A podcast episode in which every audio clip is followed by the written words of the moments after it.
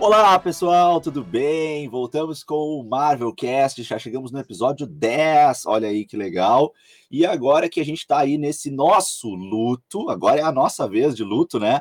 Com aí o término de WandaVision, né? Com aquelas cenas maravilhosas pós-créditos, com essa série que foi espetacular.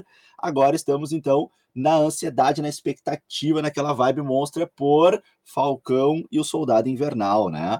E, bom, vamos então começar as nossas teorias para essa nova série que está chegando e as informações que a gente tem e as pesquisas que nós fizemos. Eu sou o Diego Andrade. Fala aí, Leandro! E aí, pessoal, sou o Leandro Viana, sejam bem-vindos ao Marvelcast. Em primeiro lugar, eu queria agradecer a todos os ouvintes aí que estiveram ao nosso lado durante toda a temporada fantástica de WandaVision que nos ajudaram de todas as formas e que agora irão embarcar com a gente em Falcão e Soldado Invernal. Uma série assim, ó, muito obrigado de coração a todos que participam também lá no Instagram, no MarvelCastBR. E vamos começar então com nossos tradicionais abraços, né? Um abração aí para Luciana Martins, para Tainara Gonçalves, para o Igor Cavalari, do site Pipoca Mais Refri, para Bianca Almeida, para o Barretos, pro André lá do arroba mastertag, pra Maria Cecília, arroba mccisou, pro Andrei Paiva e pra Dai Silva. E tem abraço aí pros nossos parceiros aí, Diego? Claro, pô, aquele abraço para o arroba Operação Cinéfilos, que sempre traz aí muita coisa do universo Marvel, além de novidades do mundo do cinema e das séries. E também aquele grande abraço para a Legião da Marvel, no Instagram como arroba Legião, underline da ponto Marvel, repetindo, arroba Legião, sem o tio, claro, né? a underline da ponto Marvel, que é uma página aí para quem é fã do universo Marvel, que traz memes, que traz games, traz curiosidades. Sigam essas duas páginas, arroba Cinéfilos, né? Operação Cinéfilos, e arroba Legião underline da ponto Marvel, que vocês estão aí realmente muito bem equipados de informação do mundo nerd e muito também do mundo Marvel, claro.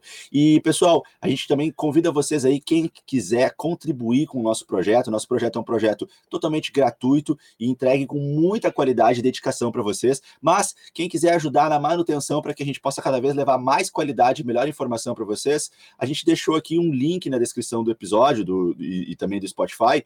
E também está lá na bio do Instagram para quem quiser contribuir com qualquer valor, para que a gente possa é, investir em equipamento, para que a gente possa investir em pesquisa, para que a gente possa levar cada vez mais qualidade para vocês, ou que seja para reconhecer aí, de certa forma, o trabalho que a gente entrega com muita qualidade para vocês e com muita dedicação. Então é só conferir o link ali, e aí, se quiser, então, pode fazer uma doação, né, um, um valor aí que achar legal aí para contribuir, qualquer valor já é, dá aquela motivada e aquela né, impulsionada aqui no nosso projeto.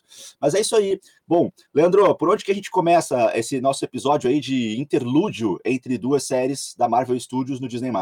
Então, ó, tudo que a gente vai falar hoje no nosso podcast vai ser baseado nos dois trailers, nos teasers que já foram lançados até o momento da gravação. Então, a gente vai criar teoria no que a gente viu no trailer, né? Não é nenhum spoiler.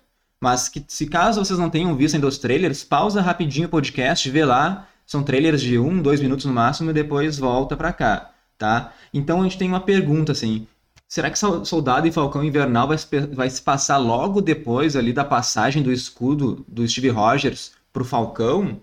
Porque se for logo após isso, a série ela vai se passar um pouco antes de WandaVision ainda, ou até coincidindo com ela. O que, que tu acha, Diego? Pois é, eu, eu, tenho bastante dificuldade em dimensionar né, o que, que pode estar acontecendo. Por um lado, eu acho legal é, o roteiro tocar as duas coisas simultaneamente, na verdade, não só essas duas, mas tocar vários eventos simultaneamente. É muito legal os eventos começarem assim pouco depois das consequências do final de Ultimato, né? Então a gente tem visto muito isso, né? A gente viu isso acontecendo no WandaVision, a gente viu, por exemplo, o despertar ali, né, da Mônica logo depois do, do, do da volta do Blip. A gente tem também as consequências disso sendo mostradas logo lá no Homem-Aranha, que ainda saiu antes da pandemia, né? O Homem-Aranha é longe de casa. É, então eu acredito que tem uma, assim, tem uma boa chance de ser logo depois, tá? No entanto, como envolve, é uma questão de o soldado invernal trabalhando junto com o Falcão, tem, tem assim um, uma questão também complicada em cima que daqui a pouco precisa de um tempo para desdobrar. Eu fico pensando, o, o, soldado invernal ele causou muitos danos aos Estados Unidos, né? Ele, enfim, ele, ele por mais que a gente saiba que ele foi é, uh, teve lavagem cerebral, teve aquele todo aquele domínio que a Hydra fez, né, aquele controle sobre o cérebro dele, mas é, uh, não sei se os Estados Unidos vão ver isso numa boa e vão perdoar ele tão simplesmente assim, né? Então tem que ter algum desdobre aí em cima, né? Não vai simplesmente acabou o ultimato e o soldado invernal vai, né? Eu acredito, pelo menos, que não vai já, ah, beleza, então vem cá, vamos trabalhar para o governo aqui, vamos trabalhar para a gente numa boa. Eu acho que tem que ter algum desenrolar aí de história até que uh, a, a, se defina essa atuação dos dois, né? Do Falcão e do Soldado Invernal como aí um, um braço do, do, do, exército, do governo, enfim, é, na luta contra o crime ou em alguma ação desse, desse tipo. É o que eu penso. Então eu aposto mais, Leandro. Vamos apostar, né? Não vou ficar aqui é, só indo para um lado e para o outro. Falei das duas possibilidades, mas eu aposto um pouco mais que vai se passar um certo tempo ainda, cara. Não vai ser logo em seguida como foi Wanda, por exemplo. Sabe, Diego, eu, agora tu falando, eu pensei que talvez no, no mundo ali não esteja muitos heróis disponíveis e só reste o Falcão e o Soldado Invernal para o governo chamar para ajudar eles, né? Então pode ser isso. E também outra coisa que eu, que eu, posso, que eu posso me basear é que a série Falcão e Soldado Invernal era para ter sido a primeira da Marvel a ser exibida no Disney Plus. Só não foi porque, como tinha muitas tomadas externas de gravação, a Covid atrapalhou essas, essas gravações, né? E eles acabaram colocando o WandaVision em primeiro lugar, que eu acho que foi um baita acerto, né? WandaVision veio com uma dinâmica, uma dinâmica totalmente diferente ali. Então, acho que deu certo WandaVision ser a primeira série, porque senão ia ser mais um estilo de filme de ação, de espionagem. Então, o WandaVision quebrou esse paradigma, né? E, e, o que a gente pode ver ali do, pelos trailers é que quem é mais antigo pode comparar com Máquina Mortífera, que é um estilo de filme que tem dois policiais, né? Que eles têm uma química incrível entre eles. A gente já viu isso antes em Guerra Civil, por exemplo, mas é com o filme é com muita ação e com essas tiradas de comédia. E cada policial tem um estilo bem diferente para resolver as situações. Talvez para quem seja mais novo aí, não lembre de Máquina Mortífera, pode lembrar, por exemplo, acho que Hora do Rush, do Jack Chan lá, ou então tem um filme aí do Samuel Jackson com o Ryan Reynolds, que acho que é Dupla Explosiva o nome, se eu não me engano. Sim, esse é bem recente. É. é e o Leandro, sabe que tem agora uma série, né, do Máquina Mortífera, com o. Como é que é o nome? O, aquele cara que faz o Stifler do, do American Pie e também o. Poxa vida, como é que é? O, aquele que faz o Eu, a Patroa e as Crianças, aquele ah, pai. Ah, é. mas acho que essa aí, cara, o... não, não foi cancelada já? Acabou? Não sei. Bom, eu sei que teve alguns episódios. Teve, acho né? que eu sei, teve. Não, acho que teve umas três ou quatro temporadas até. Pois é, não, é que essa é mais recente, né? É verdade, é verdade. A galera, de repente, não conheceu os filmes, claro, verdade. É, essa aí eu não vi, né? Aham, é. com, com, o Mel Gibson e o Danny Glover, né? Ah, das antigas. essa aí era muito boa. Essa era da nossa época, é. né? E, e, também tem uma outra série, também bem antiga essa, né? Mas que também é, é de dois policiais, né? Que tem uma química boa, não tem tão, uma ação tão forte, fica mais no campo ali, né? Não fica naquela ação meio, meio missão impossível, mas tem assim uma ação também, claro, no sentido de, de, de bandidos e fuga e prisão, que é Starsky and Hutch, e também tem o toque de comédia, né? Ah, Teve um, um, um, remake dessa, dessa série, uh, num tom ainda mais paródia, que foi com o, o Ben Stifler e o Owen Wilson, né? Que, que fez o Marley e eu, aquele loirinho, sabe? Sim, Eles fizeram sim. também um, um remake desse filme, uh, aí um pouco mais recente. Mas enfim, são só algumas conexões, né? Claro que a Disney vai dar sempre aquele toque heróico, aquele, aquelas conexões que a gente gosta com o MCU e sempre uma pitada aí de curiosidades e de novidades e referências, como sempre, né? Sim. E Diego, tu quer situar o Soldado Invernal, o Buck e o Falcão antes de a gente começar a falar do trailer? Claro, claro. Vamos lá. Então, assim, vamos relembrar a trajetória desses personagens, né? O Buck aparece primeiro, ele já aparece desde o primeiro filme, né? No Capitão, é, Capitão América, o primeiro Vingador, né? Uh, que cronologicamente, de fato, é o que a gente tem como primeiro que vai entrar no MCU, já que é nos anos 50, que tem toda a história dele com o soro. E o Capitão América, lembrem-se, né? O, o, Steve Rogers, ele era louco para entrar no exército, mas ele tinha um porte físico muito, muito pequeno, né? Ele era muito baixinho e magrinho. E ele tinha o seu melhor amigo Buck, esse sim já tinha um porte físico maior, eles eram muito amigos, e uh, o Buck entra então para o exército. A gente tem aquela cena também muito icônica, né, na, em todo o, universo de filmes e séries do Capitão América brigando e dizendo lá no primeiro filme, bem pequenininho, tomando, na verdade, uma surra, né? Porque tentou defender alguém no, no, no cinema. Ele então leva uma surra lá do, do, do outro cara lá que tá junto com ele, não sei se é colega, enfim e ele pega uma tampa de uma lata de lixo e segura ela como se fosse o escudo do Capitão América e diz que pode ficar fazendo isso o dia todo, né? E nesse momento o Buck vem e ajuda e defende ele pergunta por que que você faz isso, né? E ele fala que não, não saberia fazer de outro modo, né? Esse é o jeito dele ser dessa forma. Então, essa amizade deles ela é muito valorizada no primeiro filme, ela, é, ela é mostrada de forma muito intensa, e no primeiro filme a gente tem o momento que eles estão se dirigindo a um lugar na neve, né? E uh, há um, um, um, acidente em que o Buck acaba caindo e cai do helicóptero na neve e acaba sendo cai dado do trem, como morto, né? No tre... Ah, no trem, isso, tá. Isso. E acaba sendo dado como morto ali, né? E, e então, uh, nesse momento, eles se perdem os dois e aí não se fala mais do Buck, e temos lá o embate do Capitão América com o Caveira Vermelha. Depois, então, temos o Capitão América Soldado Invernal, né, o segundo filme, que é um filme que, nossa, é um dos meus filmes preferidos, assim, é um filme que tem muita, muito suspense, né, um filme que te deixa muito tenso por tudo que está acontecendo, é o filme que abala as estruturas da Hydra, né, que também é uma, é uma, uma, uma perda muito forte, assim, dentro do universo, porque a Hydra é um, uma instituição muito legal, assim, muito forte lá dentro, a Hydra não, falando errado, é a SHIELD, né, abala as estruturas da SHIELD, a SHIELD que é uma, uma estrutura muito legal, mas acaba sendo né, é, percebida como totalmente corrompida e, e, podre né, por dentro por conta da Hydra, agora sim.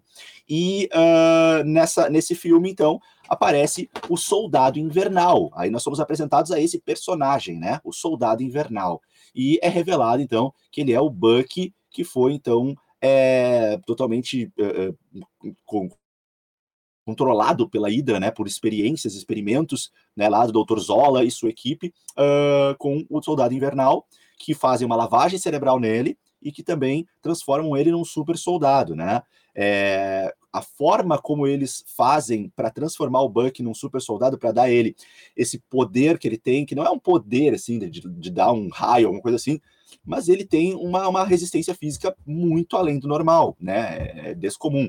Eu, eu confesso, Leandro, que eu não me recordo uh, qual é a explicação que o MCU dá para ele ter esse, essa, essas habilidades físicas tão grandes, né? A ponto de poder, às vezes, levar um tiro e continuar, é, é, cair de uma altura muito alta e continuar, numa, continuar assim, sabe? Então.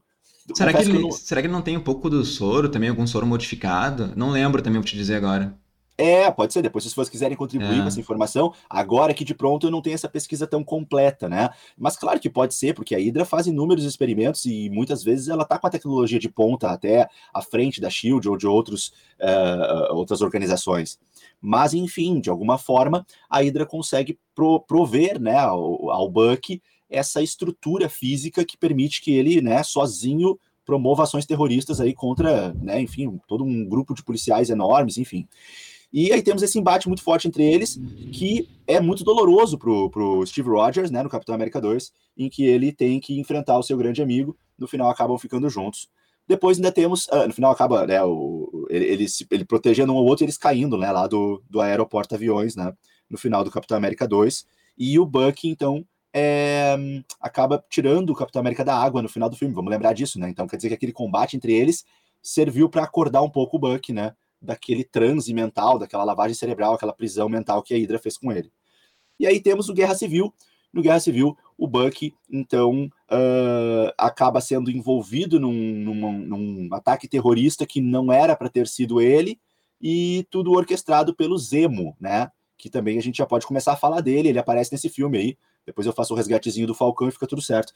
O Zemo, então, aparece nesse filme, né? O Barão Zemo, que tem a, a, a, história contada por ele como sendo um, uma pessoa que sente um, uma raiva e um remorso muito grande com os Vingadores pelos, pelo incidente de Sokovia. Ele atribui aos Vingadores toda a culpa por todas as pessoas que morreram e todos os danos causados aos moradores de Sokovia, né? Ele diz que perdeu os pais e a família. A gente vê toda hora ele no telefone e a gente acha que ele está falando com, com a família dele e na verdade no final do Guerra Civil a gente percebe que ele está ouvindo uma gravação da, da família dele, da, da esposa falando com ele, né? Uh, mas aparentemente que todos morreram ali em Sokovia.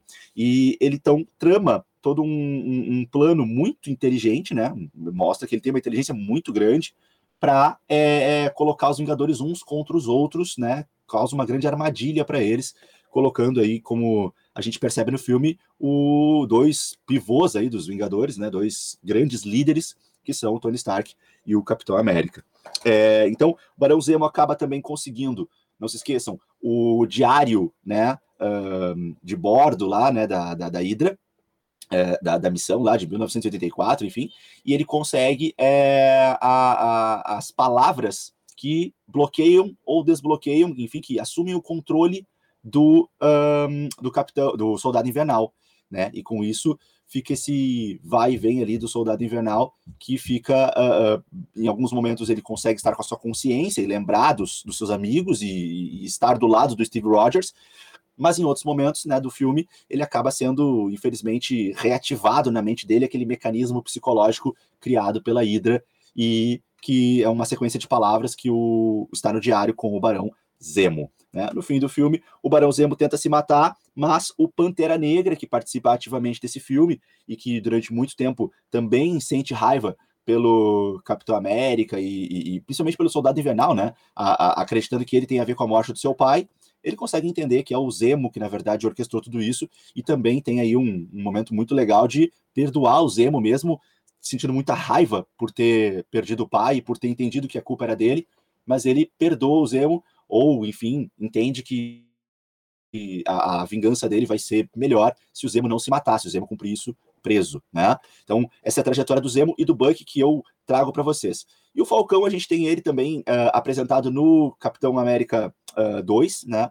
No, no, no, Soldado Invernal, quando eles uh, uh, se conhecem e uh, eu não me lembro agora exatamente como foi que eles se conheceram, acho que foi numa corrida, num, num momento de, de, treinamento, né? Estavam correndo. É, e aí começaram a, a, a, se falar, o, o Falcão se apresenta para ele, fala né, que, que, que já serviu, a, enfim, algumas, alguns batalhões, algumas tropas do exército, enfim, e eles treinam juntos e aí descobre que o, o Falcão ele tinha um equipamento né, de, de voo, né, que era é, é como se ele fosse da equipe de paraquedistas, mas ele tinha um protótipo que era novo lá e que permitia que ele tivesse mais controle aéreo quando estivesse voando, né? Não era simplesmente um paraquedas, né?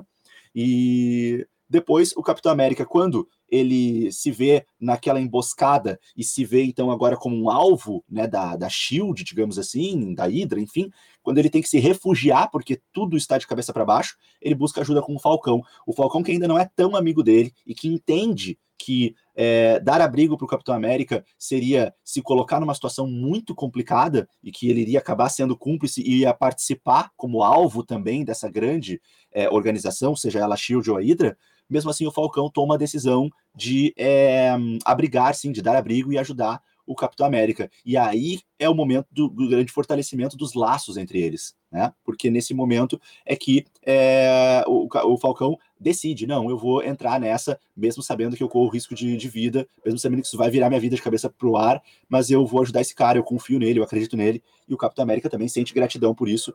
E acho que esse é o momento, que é o momento do despertar e que vai culminar com o final do Ultimato, com o Capitão América entregando o escudo para o Falcão. Percebam que o Capitão América ele é amigo de infância do Buck. E essa amizade não vai se abalar, e o Buck sabe disso no final do Ultimato, ele sabe que essa amizade não vai se abalar, que eles vão ser sempre amigos e eles são gratos um, um ao outro por isso.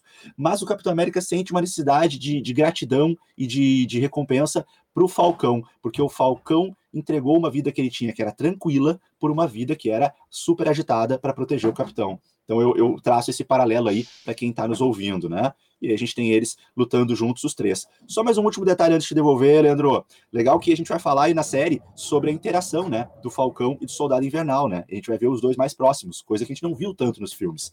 Mas eu quero destacar um momento em que num filme a gente tem um pouquinho disso, que é o momento do Guerra Civil, em que os três, o Capitão América, o Falcão e o Soldado Invernal, eles vão se encontrar com a Agente 13, a Sharon, a Sharon né? Sharon Rogers, sobrinha Sharon da, Carter. Sharon Carter, eles Sharon Carter, tô confundindo com a Sharon Rogers, né? A Sharon Carter, que é a sobrinha do, da, da, da da Peg. Da, da, da Peg, isso. É, e aí, quando eles vão encontrar ela, que ela vai, acho que, entregar para eles alguma coisa de armamento, enfim, ou alguma informação, não tenho agora bem. Acho que os armamentos, ela, ela, rouba do governo lá para entregar o escudo, para entregar o negócio do, isso, do Falcão. Isso mesmo. Isso mesmo, muito bom. Eles têm que estar disfarçados, porque eles estão tentando, né, não ser percebidos e tal. E eles chegam num Fuca, né, num Fusca, para encontrar ela embaixo de um viaduto. E quando eles estão nesse Fusca, o soldado invernal, né, o Buck, ele tá atrás do banco do, do Falcão e ele fala pro Falcão assim: você pode colocar o banco mais para frente? E o Falcão fala: não. E aí ele uma cara assim de mordido, né, de brabo, a, né, se afasta um pouquinho para o lado, porque aquele carro realmente é muito apertado para eles, que são enormes, né, os dois. Então já é uma primeira cena de interação dos dois, no sentido de é, provocações e briguinhas entre amigos, né? Já, a gente já percebe aí uma interação que se apresenta nos trailers para a gente, como a gente vai comentar hoje no episódio. Então eu acho que dá para fazer esse pequeno paralelo aí, e fora isso, é, essa interação entre eles vai ser construída na série. Leandro, te devolvo a palavra. O que, que tu acha? Ficou legal essa trajetória? Tu quer ah. fazer mais um ponto que eu esqueci? Não, não, muito bom. Tua, tua memória, assim, me surpreende cada dia mais. Perfeito. Para a gente situar, basicamente, o que aconteceu com cada personagem. E agora vamos entrar no trailer lá. Acho que foi o, o segundo trailer que aparece solda, o, o soldado e o Falcão na psicóloga. Parece uma psicóloga ali. Que parece que eles estão numa reunião depois de que alguma missão não foi bem sucedida.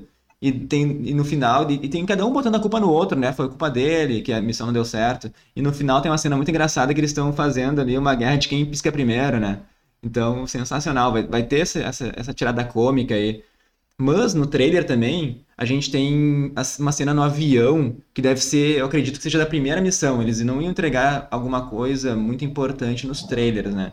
E a gente vê que essa cena tem, tem, também cena de lutas nos caminhões. Isso é descer nos primeiros, nos primeiros episódios, e talvez essa missão aí foi a missão que não deu certo, que leva eles para essa psicóloga. O que, que tu acha aí, Diego? Eu acho que é exatamente isso. Para mim, é, tu, tu, acabou falando tudo que eu, que eu já estava mais ou menos pensando em dizer. Eu acho que a, a, ordem cronológica é essa. Primeiro episódio, teremos aí essa, essa missão. Não sei se vai ter alguma explicação, ou talvez até já comece nessa missão e depois volte no tempo e explique um pouco mais. Mas enfim, essa missão deve ser uma das primeiras coisas que deve aparecer, na, essa cena no avião, eles entrando nessa missão, e eles talvez não estão ainda sintonizados, ou enfim, não estão treinados com uma dupla, não estão entrosados né? E, e acabam botando a perder em algum momento. Então, acredito que temos a cena do avião, eles saindo do avião, temos na sequência a cena do trem com aquela briga, temos a apresentação de uma de uma eh, organização ou de personagens novos aí, né, que vão aparecer na série, e temos aí um, uma falha inicial nessa missão com é, a, a, alguém pedindo explicações para eles, né? E, e, aí essa psicóloga me parece ser uma psicóloga de organização, né? Uma psicóloga não uma psicóloga que trabalha num consultório, mas uma psicóloga vinculada a uma organização. Esse do governo eles, mesmo. É, me parece ser isso, né? A qual eles estão trabalhando. Foi o que eu, que eu mais ou menos li, a gente está concordando nisso. Cara. Isso, isso. E, tu, e, e para mim, eu acredito que a palavra, assim, que vai ser a série vai ser sobre o legado, né? Qual vai ser o legado do Capitão América? O Sam, eu acredito, o Sam Wilson, Falcão, eu não acredito que vai começar com um escudo né? Ele vai meio que relutar em aceitar isso, ele, de, ele não vai aceitar esse fardo, né? Então, eu acho que em algum momento da série, no começo também, a gente vai ver o funeral do Capitão América. Só não sei se vai ser o funeral verdadeiro ou um funeral fake. O que tu acredita aí, Diego? Pois é, eu, tô com bastante dificuldade de fazer previsões nesse sentido, né? Mas com certeza algum, alguma justificativa tem que ser dada, né? A série não pode simplesmente ignorar a existência do Capitão América se a gente está falando de legado. Por mais que a gente possa ter substituições, pode entrar personagens novos, pode alguém pegar o escudo e pode não ser nem o Falcão, enfim, mas a gente precisa dá de alguma forma alguma justificativa para a saída de cena do Steve Rogers. Ok, a gente termina o ultimato com ele velhinho, mas ele está vivo, está ali, tem um ator ali, enfim, tem um personagem ali, né? Então, alguma coisa tem que ser feita a esse respeito, né? E assim, apenas afastar ele, né, e dizer que ele está vivo, mas está em algum lugar do mundo, é meio complicado, né? Porque né, não é qualquer pessoa, né? É, é o Capitão América. No mínimo, ele é amigo do Sam e do, do Buck, né? Então, por mais que ele queira viver uma vida é, pacífica e esteja vivendo, né, nessa, nessa, nessa passagem que ele faz aí, né? Em que, que, que ele, que ele né, volta lá no, no, no tempo para viver uma vida com a Peg, é, mesmo ele tendo optado por essa vida, é, enfim, ele, ele, ele é amigo dos dois. Então, os dois procurariam ele para conversar, ele talvez quisesse falar com eles. Então, acho que realmente tem uma chance muito grande de é, esse Capitão América que a gente vê no final do Ultimato acabe falecendo, por qualquer motivo, né? Pode ser por, por uma doença, pode ser até por Covid, se quiserem brincar. Pode ser por Mas, velhice enfim, mesmo. por velhice, né? Acho que faz mais sentido por velhice, fica até mais bonito, mais poético e tal. Então, acredito que, que sim, que ele deve morrer, sim, para que a gente possa não ter esse, essa situação estranha de o, o personagem está vivo, é amigo do Sam e do Buck, mas não participa da série, né? A não ser que a Marvel esteja planejando algumas participações ainda do Steve Rogers ou de algum outro Capitão América, o que não me parece ser o que vai acontecer, né? Chegou a ver se na, no elenco aí da série, né, na lista de, de atores, aparece o Steve Rogers, o, o Chris Evans em algum momento, Leandro? Tá, eu não vi, mas eu acredito que não, né? Deve ser um cachê bem caro trazer o Steve Rogers para fazer a série também. Verdade, verdade. Então, acho que faz sentido sim o, o, o velório do Capitão América. Acho que é um ponto importante para seguir em frente, né? E aí sim a gente começa a construir esse legado, essa nova série e esse, esse novo esse futuro, né? Esse novo presente aí pós Capitão América. Mas acho que tem que botar assim um ponto final nisso. Sim. E nos trailers a gente vê também tem um momento que tá o Sam e o Buck e estão treinando com o escudo do Capitão América, tocando ele em árvores assim. Eu, parece ser lá que eles estão em alguma casa do Sam. Então talvez ele, eu acredito que vão começar a apresentar a família do Sam Wilson do Falcão, porque até agora ninguém nunca falou nada da família dele. Então acredito que seja um momento de a gente aprofundar mais esse personagem aí. Não sei se tu percebeu isso nos trailers, Diego. Ah, com certeza. Na verdade, perceber, perceber os três, eu até não, não percebi tanto. Foi mais é conversando contigo depois que a gente aprofundou essa, esse momento, né? Uh, não saberia dizer se é a casa do Sam, mas me parece ser sim, né? Porque parece ser um ambiente mais caseiro, então acho que não seria um campo, um sítio, um local de treinamento militarizado. Uh, também não, não sei se poderia ser do Buck, né? Acho que não faz muito sentido, porque a família do Buck é de 1950, né? É. Mas se fosse algum tipo de herança, alguma coisa assim. Então pode ser sim do Sam, acho que por eliminação acaba sendo. O Sam não me parece ser o personagem que tem família, né? Porque no filme uh, do, do Capitão América 2, quando o Steve Rogers vai na casa do, do Sam e se refugia lá, é uma casa que é pequena, é uma casa em que não tem ninguém morando lá, e aparentemente é a casa em que ele mora, ele não está refugiado naquela casa, né?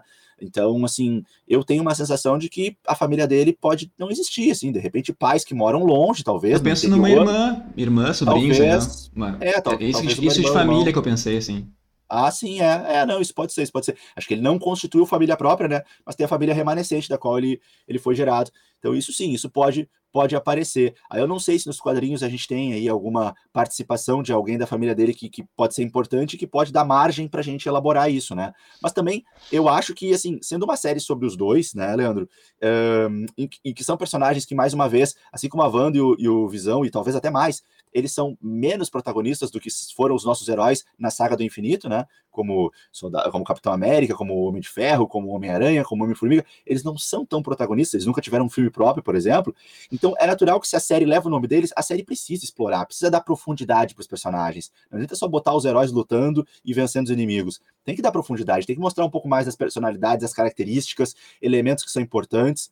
Então, acho que nesse sentido, explorando essa possibilidade que para mim é certa, que nós teremos que aprofundar os personagens para que a gente se apaixone por eles, acho que faz bastante sentido aparecer sim é, familiares do Sam, até para dar aquele medo em alguns episódios, né, de perder um familiar, de algum familiar de, do Sam ser é, tornado refém de um vilão, né, enfim. Então isso também seria um elemento bem, bem útil para a criação de, de suspense dentro da série. E eu apostaria que essa cena deve ser logo depois da psicóloga do governo, para eles meio que se conhecerem ali. Não sei. Pode ser, pode ser, faz sentido. Então vamos começar a falar do Zemo agora. A gente vai ter a volta do Barão Zemo, e dessa vez a gente já vê que nos, pelos trailers a gente tem a, a máscara clássica dos quadrinhos, que é a roxa, né? E sim, a, gente, a, gente, deve ter uma rixa ali entre o Buck e o Zemo. Deve, eles, a gente percebe no trailer que eles estão juntos em alguns momentos ali, tá? Mas lembrando que ele foi preso lá em Guerra Civil. Então, será que ele escapou da prisão? o Buck e o Sam precisaram dele. Eu acho que o General Rosa, ele pode estar envolvido nisso. Lembrando o General Rosa é aquele agente do governo que fez o Tratado de Sokovia lá que apresentou para os nossos heróis, né? Será que é, vão... e, e, o, e o General Ross também, ele tá envolvido com o, o Hulk, né? Isso, soro, isso. Não o soro, né? No caso, a radiação gama lá do, do Hulk, né? Isso. E só pra fazer um parênteses, quem não sabe, o General Ross, ele nos quadrinhos, ele também vira o Hulk vermelho. Né? Exatamente. Então, talvez a gente possa. Não, não acredito na série, né? Aparecer isso. Mas no futuro ele possa vir a ser o Hulk vermelho. Talvez né? no She-Hulk, né? Talvez na mulher Hulk. Pode ser também. Então, onde é que eu tava? Ah, tá. a gente tem que ver como o Zemo, né? Ele pode ser. Será que vai ser aliado e depois vai virar um, um grande vilão? Eu, eu acredito em três possibilidades, Diego, tá? Que a primeira, que eu não acredito muito, que o Zemo não subiu no blip, né? Do, do salário de Thanos lá do Thanos. E o General Ross ele libertou ele para ajudar contra os crimes que estavam acontecendo nesse meio tempo. Eu não acredito muito nisso, né?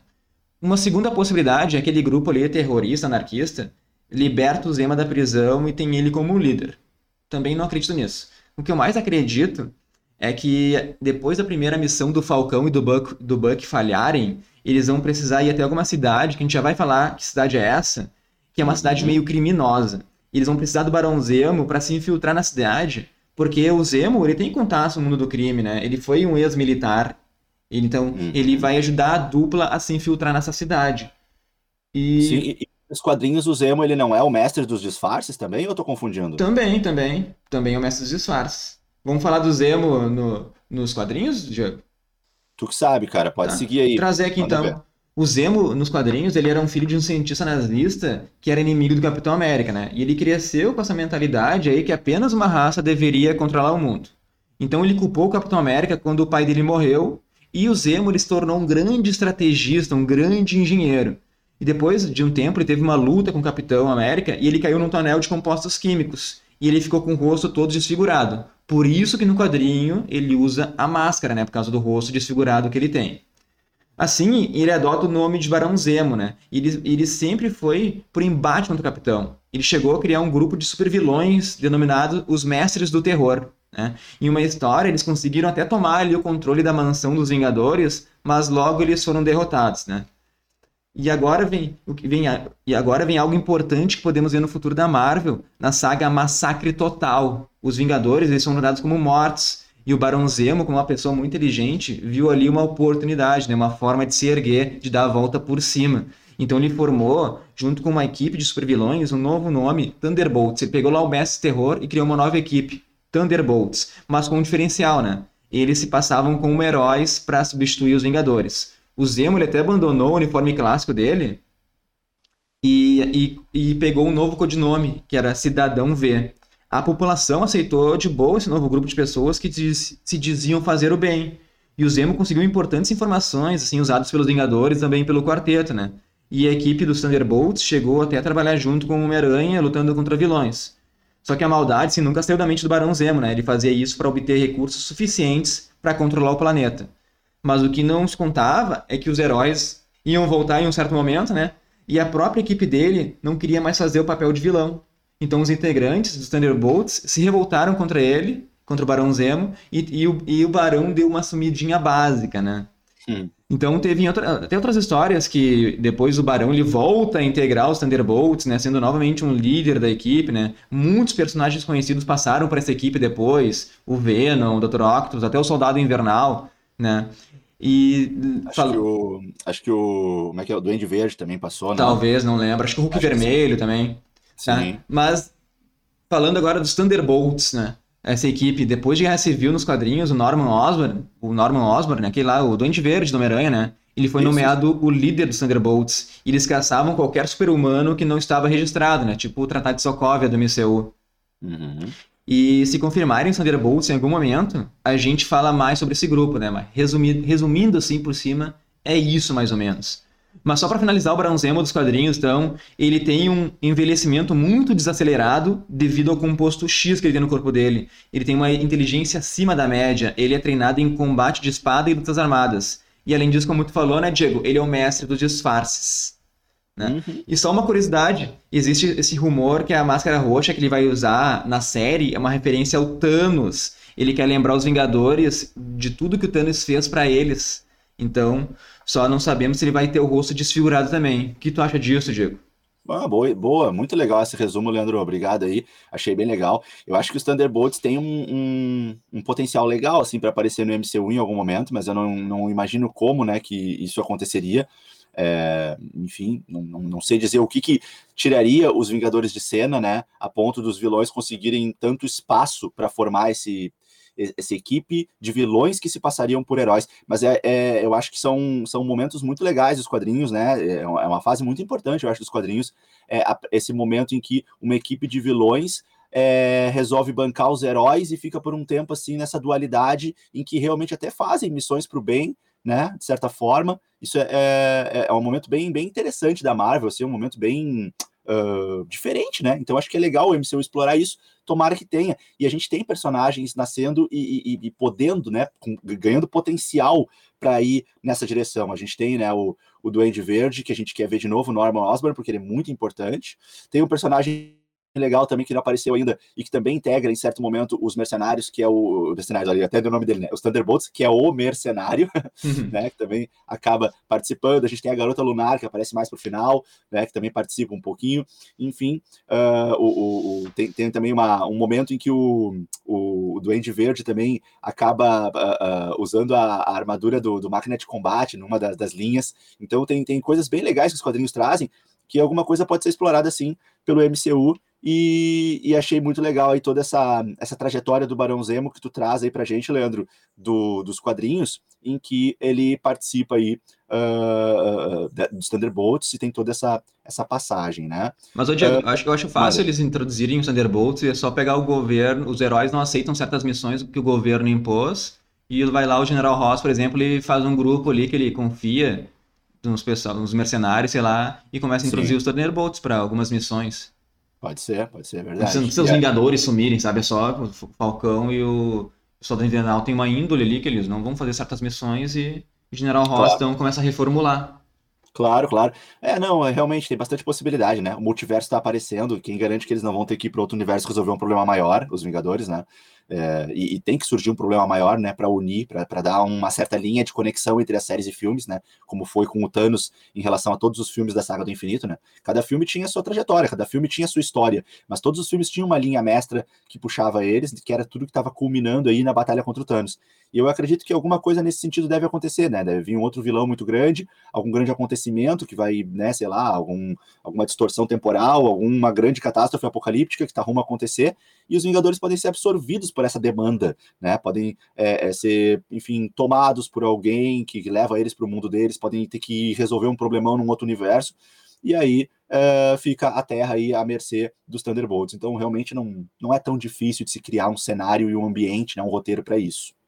E segue daí, Leandro. E tem mais, então, tem parece um grupo de vilões ali, né? Que eles usam máscaras com uma mão pintada nessa máscara. Parece que foram denominados de Flag Smashers. Então a gente não sabe se eles são terroristas, anarquistas, mas a gente pode, a gente, apostando aqui, vamos pensar em algumas possibilidades, eles podem estar se aproveitando da fragilidade do mundo. No momento a gente vai ter, como a gente comentou, só o Falcão e o Buck para ir contra eles. O que tu acha, Diego? Tu acha que eles estão eles colocando terror aí no, no mundo? Porque assim como o Barão Zemo, eles odeiam os super-heróis, eles podem ser um grupo extremista antinacionalista, né? introduzir esses conceitos na série? O que tu tem a dizer assim sobre isso? É, eu acho que é mais para esse lado do que tu falou agora por último, né? Eu acho que faz mais sentido a gente abordar esse tema antinacionalista, esse tema anarquista, porque a gente tem o, o, o Capitão América 2 em especial, mas também um, é, essa questão muito forte do exército, algumas decisões de alguns generais, é, a, o, o, Capitão América 1, por exemplo, a gente tem a, a Hydra sendo apresentada muito relacionada com o nazismo, né? É, então, essa dualidade política, essa questão política, ela sempre esteve muito forte. Aí a gente tem no Capitão América 2, a gente tem é, o, o, a Hydra formou o Soldado Invernal, a gente tem a Hydra é, por dentro ali da SHIELD, tem uma questão política muito forte. E Guerra Civil nem se fala, né? Que é toda essa questão aí do, do governo querendo assumir o controle sobre os Vingadores, querendo colocar os Vingadores numa certa coleira, e o Capitão América não, não aceita, não acha que é por aí, então ele tem uma atitude um pouquinho mais liberal nesse sentido, né? Enquanto que o, o Tony Stark acha que é o melhor, que é mais prudente desse modo, tem uma visão um pouco mais é, conservadora. Então a gente tem essa questão aí do liberal e do conservador muito forte aparecendo, né? E, e também da, do controle político, do controle econômico. Então, como a gente tem esses elementos muito fortes na trajetória do Capitão América e dos heróis adjacentes, é, eu acho que é muito provável que a gente sempre vá para esse lado político, governamental e econômico nessas, nesses, uh, esses side, né? Que, enfim, essas histórias que a gente tem, como agora a gente vai ter com a série uh, do legado aí do, do Capitão, que vai sim falar muito sobre governo, militarismo, política, ativismo político, anarquismo, terrorismo, a gente vai muito para esse lado aí, eu acredito eu. Então eu apostaria sim num grupo anarco-terrorista uh, que, que, que, que se opõe demais a, aos ideais nacionalistas e também a certas atitudes governamentais e, enfim, que, que se organiza também um pouco, talvez, aproveitando mais uma vez, como a gente sempre aposta, né, um, naquele período de cinco anos em que muitos heróis estavam fora da Terra e mesmo os que estavam aqui não estavam talvez tão atuantes, né? Então fica aí um, uma, uma margem maior para uma atuação de um grupo assim. Mas acredito que é mais nesse sentido, Leandro, como tu falou por último. Sim. Sabe o que eu pensei agora, Diego? Esse, esse, esse, ah. grupo ele pode criar algo do tipo, não que eles sejam contra os super-heróis, mas sim eles querem poderes para todos. Entendeu? Eu não duvidaria uhum. que o soro do super soldado tenha sido injetado em alguns deles, né? Porque eles têm que ter um pouco de força para enfrentar os heróis. É, pode ser. Talvez pode estejam, estejam fazendo esses ataques em busca do soro, porque se a gente vai falar da série, se a gente vai falar do legado do, do Capitão América, a, essa série tem que falar bastante do soro do super soldado, é o que eu acredito. Ah, verdade, verdade. O soro tem que estar bem presente, né? Porque a gente tem nos quadrinhos também outros momentos em que o soro aparece que depois tu vai trazer pra gente. E, e sim, eu acho que o soro realmente vai, vai voltar a aparecer. E por umas fotos vazadas, a gente viu que parece ter uma bandeira de uma cidade misteriosa, que é Madripoor. Tu quer comentar isso, Diego, eu falo aqui? Eu prefiro que tu fale, que tu fez a pesquisa mais profunda aí, cara. Manda ver. Tá, então, gente, pelas fotos, como eu falei, né? Parece que a gente vai ter uma cidade que deve ser Madripoor. Pelos trailers, a gente deve ter essas cenas nessa cidade. Tem o Buck andando de moto, tem eles em uma festa, onde tá o Buck e o Falcão, e dá pra ver o Barão Zemo junto com eles também. Então, como a gente falou antes, talvez eles precisem do Zemo para fazer alguma negociação ou colher informações dessa cidade. Então, eles vão, de, algum certo, ter que libertar o Zemo contra a vontade dos heróis e vão ter que trabalhar juntos nesse primeiro momento. Né? Então, nos quadrinhos dessa cidade, ela é uma, uma cidade fictícia, óbvio, né? que fica uma ilha e é onde Wolverine passou boa parte dos anos 90 e 80. Tá? É uma cidade com muitos crimes, marginalizada. É comum ter assassinatos, extorsões, roubo e tráfico. A gente tem tem muita riqueza, mas também tem muita pobreza. Isso quer dizer que a gente vai ver os mutantes? É claro que não, né, pessoal? Eles não vão introduzir os mutantes aqui, pode ser uma, uma referência. A gente não está dizendo que vai ter mutantes, calma. Mutantes, eu acredito, falando já em X-Men, eu acho que vai ser a fase 5. A é. fase 5 vai ser X-Men, daí agora eles vão tratar de outro problema. Então, vamos pensar em 2024 por aí para começar a ver X-Men. Pode ter uma referenciazinha? Pode, mas não vai ser nenhum mutante apresentado. O que tu acha dessa cidade aí, Diego? Ah, achei bem massa. Acho que tem tudo a ver. Acho que vai encaixar legal na série, né? Aquelas cidades em que a gente já mais ou menos imagina que a gente tem paralelas à nossa realidade, onde daqui a pouco tem um, um super desenvolvimento econômico, com também é, talvez uma atração muito grande turística, né? Uma possibilidade de a cidade ser um, um playground para turistas e ao mesmo tempo acaba atraindo também muita criminalidade e, e também a, a marginalidade, né? Então, acho que é um cenário bem interessante.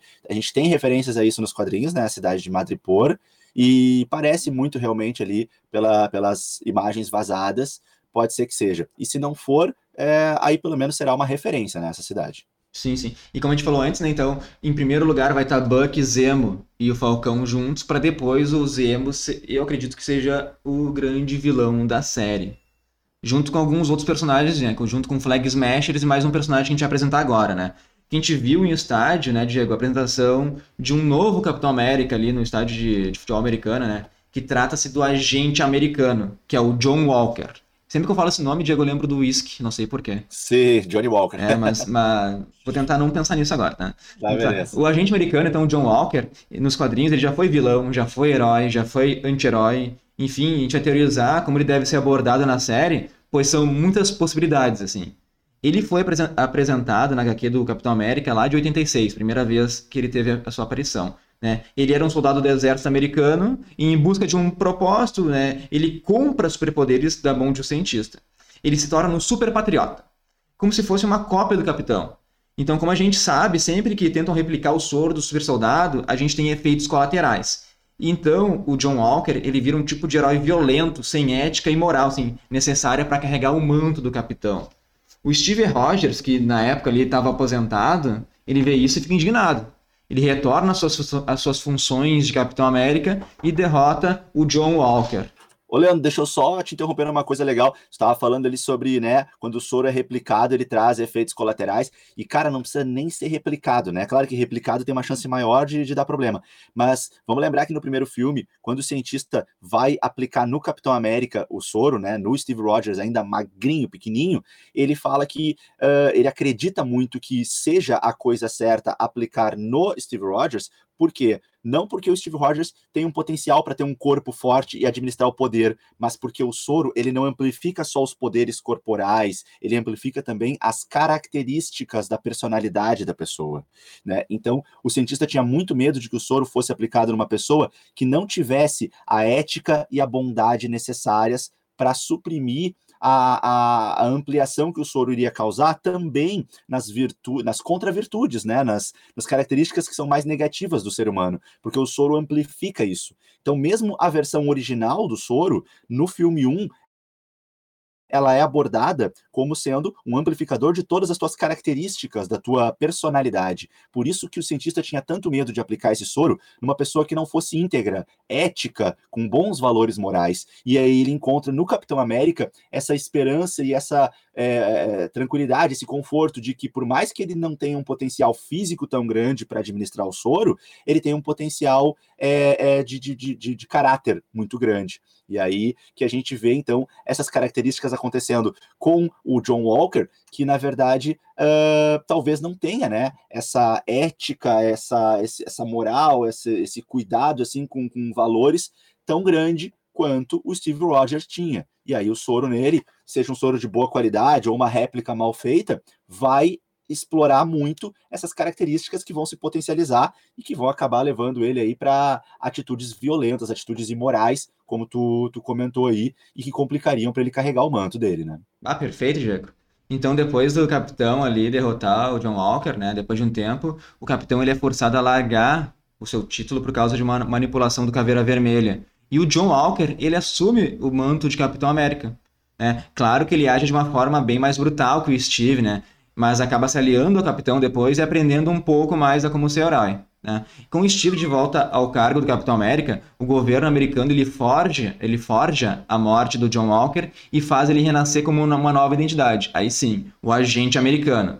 E daí a gente tem diversas histórias. O simbionte do Venom já se juntou a ele, e recentemente o Walker ele foi manipulado pelo governo americano e pela Hydra a tirar o escudo do Falcão. Tá? Resumindo tudo, nos quadrinhos, o John Walker, o agente americano, ele é meio louco, desequilibrado mentalmente, ele sai do controle do governo, não respeita as regras. Agora a gente tem que pensar em como a série vai nos apresentar esse personagem no, na Disney Plus. Né? Na minha opinião, o Falcão ele não vai aceitar de cara o manto do Capitão América. Talvez ele ache que não pode substituir o Steve assim. Ou talvez, se a Marvel quiser discutir questões raciais, o governo pode não querer usar a imagem do Falcão como o símbolo da América ou até a própria população tem uma resistência em aceitar o Falcão, né, como sucessor do Steve Rogers. Daí a série seria uma série com muitas questões a se discutir, né? Seria, começaria a se tornar interessante. De qualquer maneira, o Sam Wilson, em um primeiro momento, vai pensar em desistir de assumir esse posto.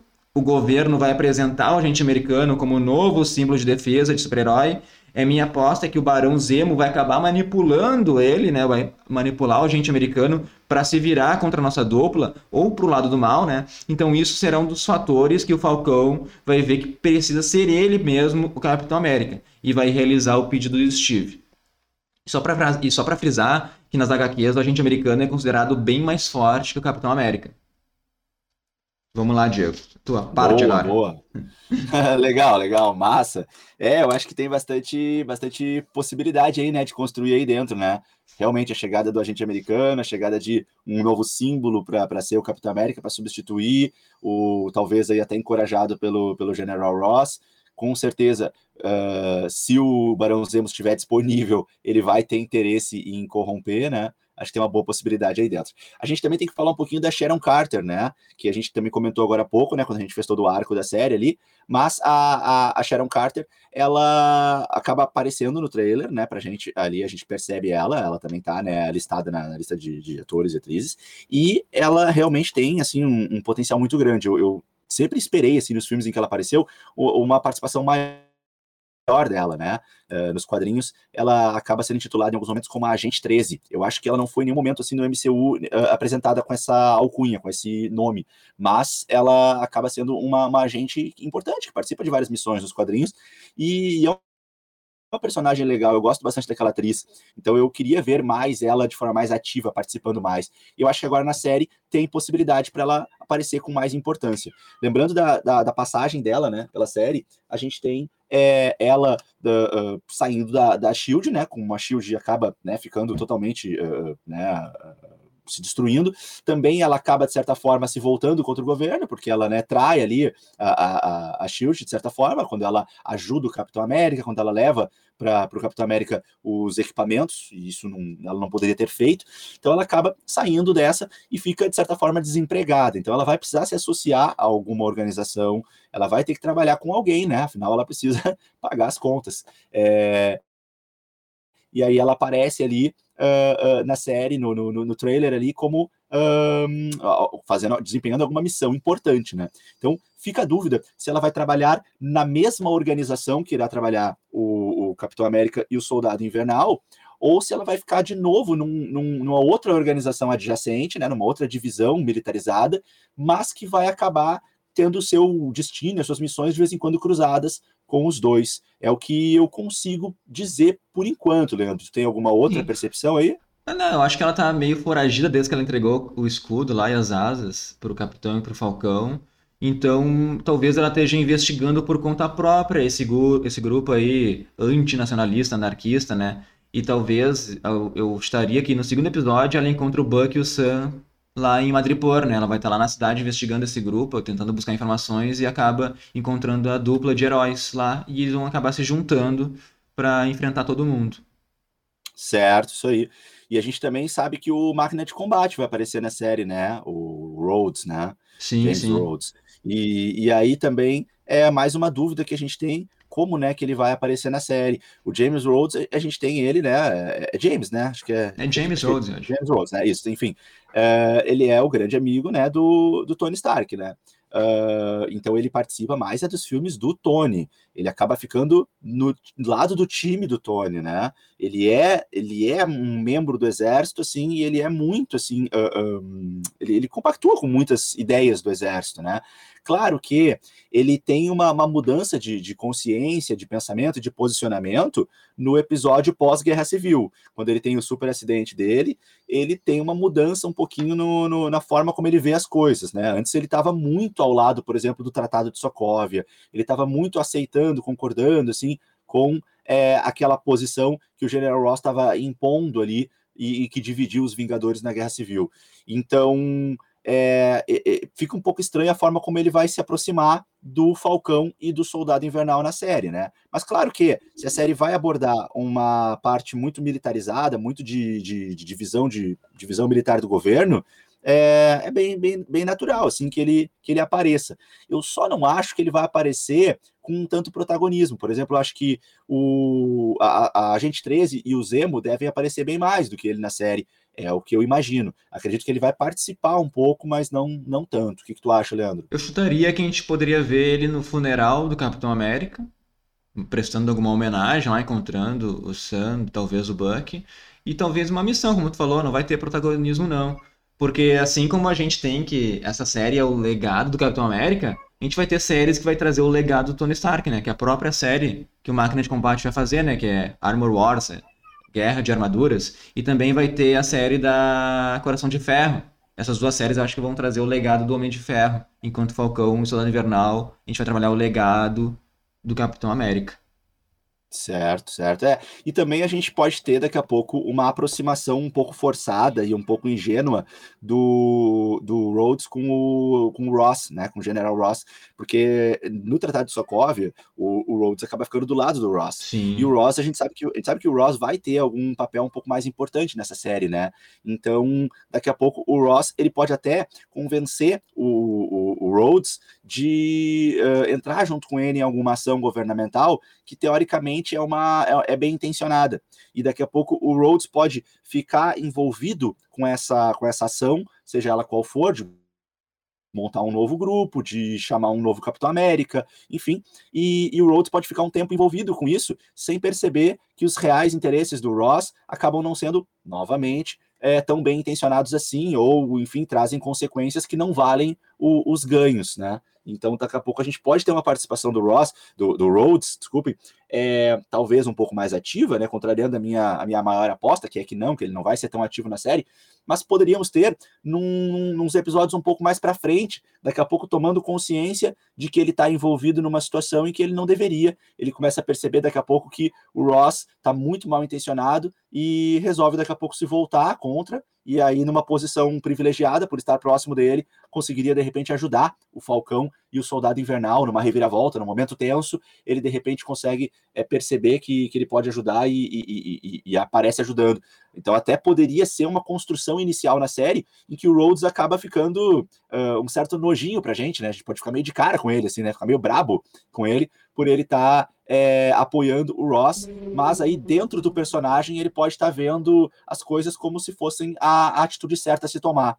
Pode ser um arco aí que pode ser produzido na série, é mais uma teoria aí que eu estou lançando pra gente, é, enfim, teorizar aqui dentro do, do Marvelcast. Ah, perfeito, Diego, eu concordo com tudo que tu disse. E só dois tópicos rapidinhos, assim, que eu achei interessante. Que tem o, o braço do Bucky com os detalhes de Wakanda, eu acho perfeito, eu acho muito legal isso. E também Muito. tem, pelo, pelo, por entrevistas, a gente viu que tem o ator, né, o ator o lutador, o George St. Pierre, ele vai interpretar novamente o Batroc. Mas muita gente não sabe quem é, nem lembro quem é o Batroc, nem eu lembrava quem era o Batroc, perguntei, perguntei pro Diego para ele me lembrar. Fala aí pra galera, Diego, quem que é o Batroc? É, o Batroc, ele tá no início do Guerra Civil, né? Quando começa o do... Guerra Civil. Não é, do, não é do Soldado Invernal? Soldado Invernal? Ah, sim. O Guerra Civil começa com o Run Low, né? Com Ossos Cruzados. Isso. Então, então, é, o, então é o Soldado Invernal, isso. Que eles estão numa missão num barco, né? E tá o Capitão América nessa missão, com mais uma equipe junto, mas né, ninguém famoso junto ali, só uma equipe dos militares, da SHIELD, enfim. E aí eles vão interceptar um, uma ação terrorista num navio né? E nesse navio, quem é que está lá que eles querem pegar é esse Batroc, né? Esse vilão aí, pouco conhecido, pelo menos no MCU, ele quase não é mencionado, né? E aí que começam a, a perceber que tem muito mais por trás disso, né? E, e, e, se desenrola aí a, a série. Mas esse Batroc, ele tá mexendo com um contrabando de Vibranium, se não me engano. E, e aí que a gente começa a perceber o interesse da Hydra por dentro da SHIELD e tal, que se desenrola. Então esse Batroc, ele é apresentado no início de Soldado Invernal, aquela primeira missão que abre o filme Capitão América Soldado Invernal, né, uh, em que eles invadem o navio, é o Batroc que eles estão pegando, eles estão prendendo, então ele não morre, né, ele é preso, Sim. né, ele é, ele é ou, ou, até mesmo talvez não seja preso, mas ele é capturado, né, talvez ele não vá preso, mas ele é capturado, então, pela Hydra ou Shield aí, uma das duas, muito provavelmente a Hydra. Então, isso faz com que facilmente ele volte à tona, né? Então ele pode aparecer dessa forma, né? Na verdade, né, é certo que ele vai voltar, como o Leandro mesmo falou aí, é, interpretado pelo George St. Pierre, é muito tranquilo para ele retornar, já que ele foi apenas capturado, não foi nem preso, né, digamos assim. E aí, Leandro, de onde conseguimos? Cara, não, talvez ele esteja trabalhando com aquela organização Flag Smashers ou Barão Zemo liberte ele para se juntar para algum plano maior assim por trás, né? Mas só para concluir isso mesmo. Vamos para nossa teoria de, do primeiro Capitão América Negro e mais um dos membros dos Jovens Vingadores que podem participar na série? Sim, sim, sim. Manda aí, Leandro. Qual é a nossa teoria? Tá. Fala pra galera. A gente, vamos trazer então umas HQs aqui, né? Na saga Verdade, Vermelho, Branco e Negro de 2003, que se passa após o Capitão América estar congelado, o governo, que havia perdido a fórmula original do soro do super soldado, eles testou uma versão beta em 200, 300 soldados negros que foram usados como cobaia. E apenas um sobreviveu, que é o Isaiah Bradley, né? E que se tornou o primeiro Capitão América negro. A última missão do Bradley na Segunda Guerra foi um ataque suicida para matar um cientista alemão que estava perto de conseguir a, replicação né, do soro do super soldado. O Azaia pegou o uniforme do Capitão América original, escondido, e acabou tendo êxito. Né? Ao voltar para os Estados Unidos, ele foi condenado à prisão por ter roubado as coisas do Capitão América original. Ele ficou 17 anos preso. O soro que estava no seu corpo não era perfeito, né? acabou afetando seu corpo e mente. Eventualmente, né, nos quadrinhos do presidente John Kennedy, acabou concedendo perdão presidencial. A gente não pode dizer que ele teve um final feliz, né, pois nada apaga todo esse trauma causado. Mas por que a gente acha que o Isaiah Bradley pode aparecer na série? A gente tem dois motivos. O primeiro, o ator Carl Lumbly, de Doutor Sono, ele está escalado, mas não foi divulgado o personagem. E o segundo motivo, o mais importante, é que o Azaia, ele é avô do Elijah Bradley, que é o patriota que entrega os jovens Vingadores. Então, se cada série e filme aparentemente vai apresentar um jovem Vingador, a gente acha que o patriota é essencial para essa equipe, né? Então, vamos tentar dar uma resumida na história do Eli, o patriota. Tem um rapaz de ferro, ele estava procurando o filho do Azaia, e acabou encontrando apenas Eli, né? Que o Eli então convenceu que havia herdado os poderes e as habilidades sobre-humanas do seu avô e acabou sendo um dos primeiros membros dos Jovens Vingadores com o codinome de Patriota. Com um forte espírito de liderança, o Patriota ele se tornou o líder dos Jovens Vingadores, que sempre era desafiado pela Kate Bishop, a filha do Gavião Arqueiro, que futuramente eles iam ter um breve e intenso relacionamento. Durante as primeiras aventuras, um grande segredo foi exposto, o Eli havia mentido e não possuía nenhum poder herdado do seu avô. Por isso, ah. por isso, ele injetava em si mesmo uma droga chamada hormônio do crescimento mutante. Essa droga era perigosa, né? mas garantia força e resistência aí por um curto período de tempo. Mesmo depois da farsa, os jovens Vingadores eles permitiram que ele continuasse na equipe. Temos depois ele se colocando na frente de um tiro que era destinado para o Capitão América e ele quase morreu. Daí, o seu avô, ele fez uma transfusão de sangue e assim, finalmente, ele herdou os dons genéticos do Sor, né? Nossa! Daí, que loucura, né? É, então, nos, tudo bem, vamos lá. Nos quadrinhos, o Steve Rogers, é, ele é meio que um tutor do Patriota, né? Então, no MCU, a gente pode ver o Falcão fazendo esse papel. Então, a série, né, ela pode abordar várias, coisas, né? Pode abordar preconceito histórico, lugar de fala, aspectos raciais. O que, que pode acontecer na série é, depois de descobrir o segredo do soro do super soldado, o Falcão, ele, e, e, pois ele deve ter sido usado na gente americana, né? O Falcão ele vai atrás de respostas e encontra o Isaiah Bradley, que, que a gente falou ali que foi o primeiro Capitão América Negro. E ele conheceria sua história. Seria um outro fator, né, por Falcão mudar de ideia e se tornar o Capitão América. Além de apresentar, né, o Patriota, o, o neto do Azaia, para integrar os jovens Vingadores. E, e, o que tu tem a dizer sobre tudo isso, a gente que comentei, Diego? Bom, primeiro te parabenizar, cara, que pesquisa maravilhosa, muito legal. Isso dá bastante uh, cenário para a gente entender aí tudo o que aconteceu nos quadrinhos, todo o, o, um pouco mais aí desse universo que envolve os personagens envolvidos dentro da, das tramas originais, né, do, dos HQs, e o que, que a gente pode esperar então para a série. Gostei bastante. Acho que sim, que temos um cenário muito propenso aí para a gente debater é, essa essa questão do Capitão América Negro, né, seria algo muito legal da gente debater, porque, né, a gente sabe que o, o racismo é um tema muito forte, é um tema que está sempre presente, é sempre atual, cada vez mais a gente tem, infelizmente, aí, é, a, a, os filmes e séries trazendo esse debate. A Disney tem se mostrado sempre muito voltada a trazer debates importantes, como o feminismo, como o racismo, como a representatividade. Então eu acho que sim, acho que tem uma chance muito legal da gente ter essa toda esse, esse essa pesquisa que tu fez aí sobre o Isaiah Bradley, sobre o, o Eli como o possível jovem vingador, é, essa questão do Falcão fazendo essa pesquisa, o Falcão entrando como tutor. Acho que tem, tem sim bastante possibilidade de boa parte dessa teoria, ou talvez toda, é, a gente acabar acertando, porque é realmente uma, uma forma da gente ter uma releitura desse momento importante dos personagens aqui na série. E, e sabe, aí, Leandro? E sabe o que vai mano, acontecer mano. também? Talvez ah. em algum passado, quando o Buck, ainda sendo soldado invernal, tenha enfrentado esse Capitão América do Isaiah Bradley. Pô, legal, cara. Isso né? realmente. Pensando agora, assim, poderia acontecer, fazer uma, uma ligação entre eles, né? Claro, tem um lapso muito grande aí de tempo do, do, do Soldado Invernal agindo sob custódia da, da Hydra durante muitos anos, né? Então muita coisa dá para explorar aí no meio, se quiser, não vai e vem no tempo. Sim, verdade muita consequência pode aparecer nessa série de coisas que foram plantadas no passado, né? Então, sim, podemos sim, sim, ter isso. Muito, muito legal. Uh, Leandro, expectativas para o primeiro episódio, né? E que perguntas que a gente tem pela frente. Vamos organizar isso aí para os fãs acompanharem aí e também até participarem depois, os nossos ouvintes, os nossos seguidores do Insta. Por curiosidade, a gente sabe que a série vai ter seis episódios, né? Já está confirmado isso, e que os episódios vão estar tá em torno ali de 45 a 55 minutos, né? Já vai ser algo mais longo do que a gente viu lá em WandaVision.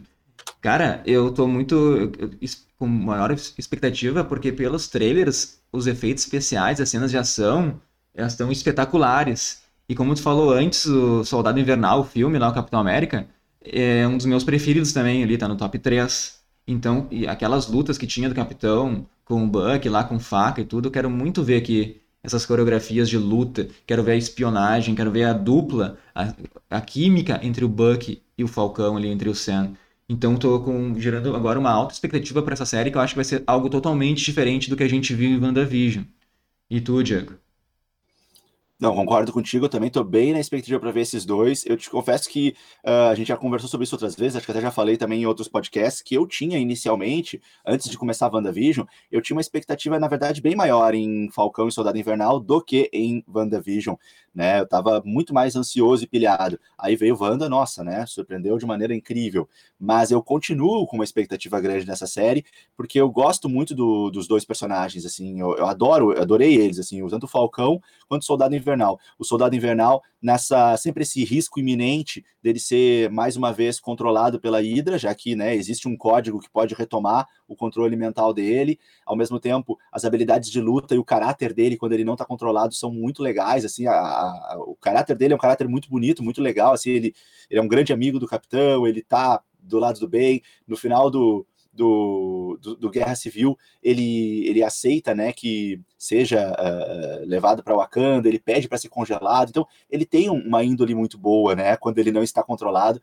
O Falcão também tem um, um senso de humor legal ali, o, o, ator ele faz umas caras muito engraçadas, e a gente tem então é, essa expectativa muito grande nessa química que possa ser gerada entre eles. Leandro, deixa eu só jogar uma, uma sementinha aqui, fazer uma aposta extremamente arriscada aqui, mas que pode ser que a série traga alguma coisa. Me ajuda aí se eu tiver errado, porque eu sei que eu me confundo às vezes no que eu vi, no que eu só acho que vi, né? A gente dá uma, dá uma fantasiada. Mas assim, no, nos trailers, a gente tem ali a presença, né, no, em momentos de luta, de uma mulher naquela organização, né?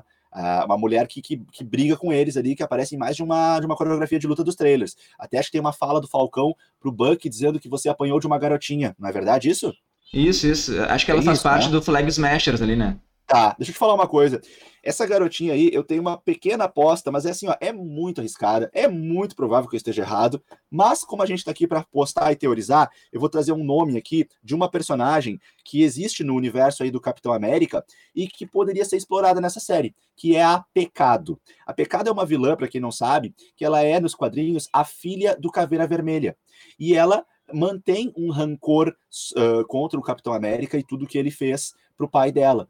Então, o MCU pode daqui a pouco trazer uma personagem assim. Não sei se filha caberia pelo lapso temporal, pelo tempo de existência do Caveira Vermelha lá em 1950, no primeiro Capitão América, para agora 2021.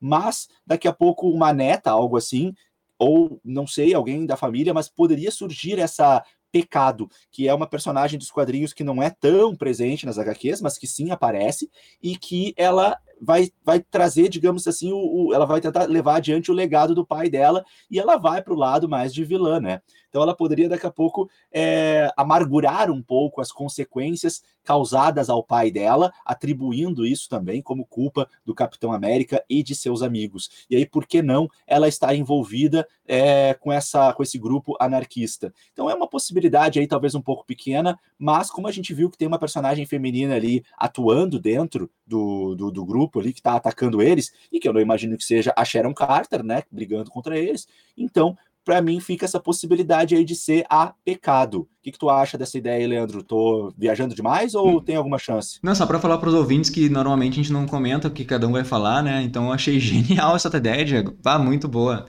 Então acho que achei que se eles fizerem isso vai ficar muito bom, meu. trazer de volta alguém do Caveira Vermelha assim para fazer essa ligação com o Capitão América. Achei genial mesmo. Sim. É, porque seria uma coisa tranquila de fazer, né, cara? Tu não tem que mexer muito na história para fazer isso, sabe? Não, não tem que fazer muita postura, né?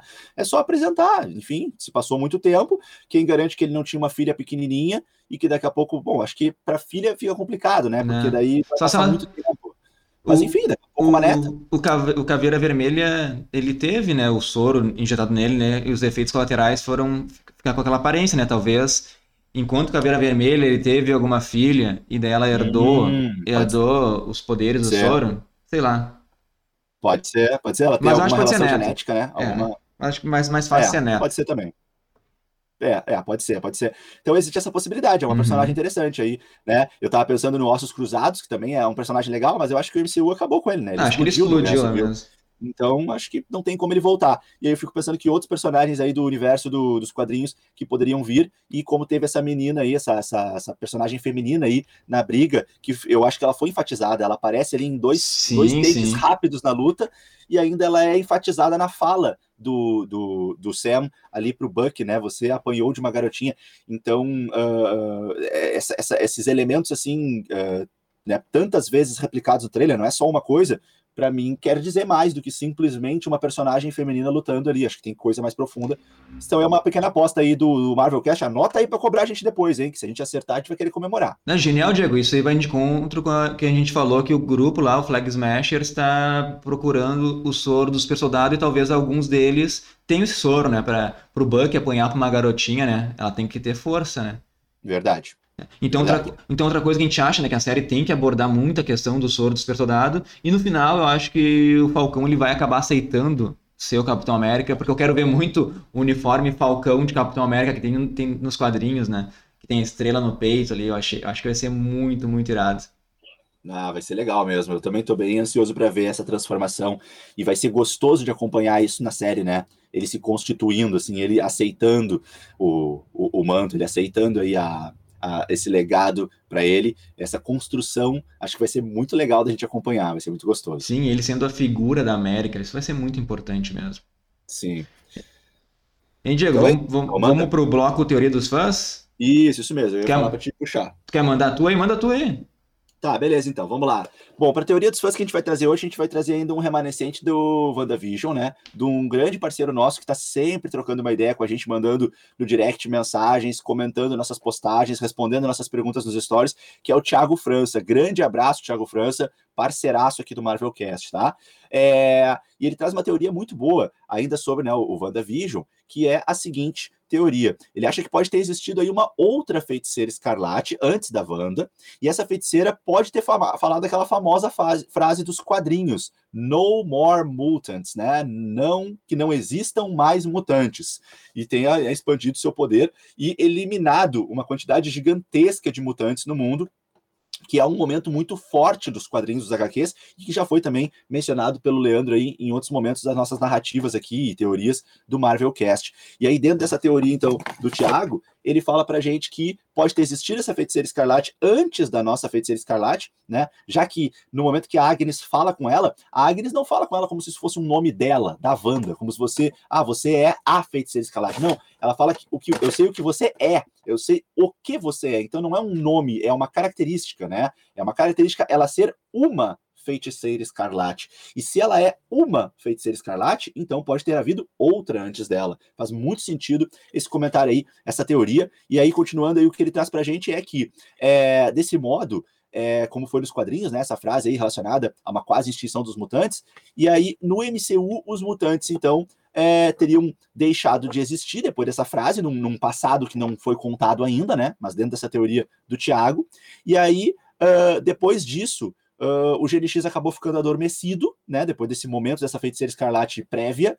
E aí a joia da mente, junto né, com, a, com, a, com a Wanda, a joia da mente ela desperta o GNX da Wanda e do Pietro. E aí, nos próximos filmes, então, a Wanda, agora expandindo seus poderes, ela pode quebrar esse feitiço, agora com um controle muito maior do poder dela, e pode então começar a trazer de volta né, os mutantes, já que ela teria com a joia da mente desbloqueado o GNX. Então a gente achou muito legal essa, essa possibilidade, essa teoria aí que o Thiago França trouxe, né?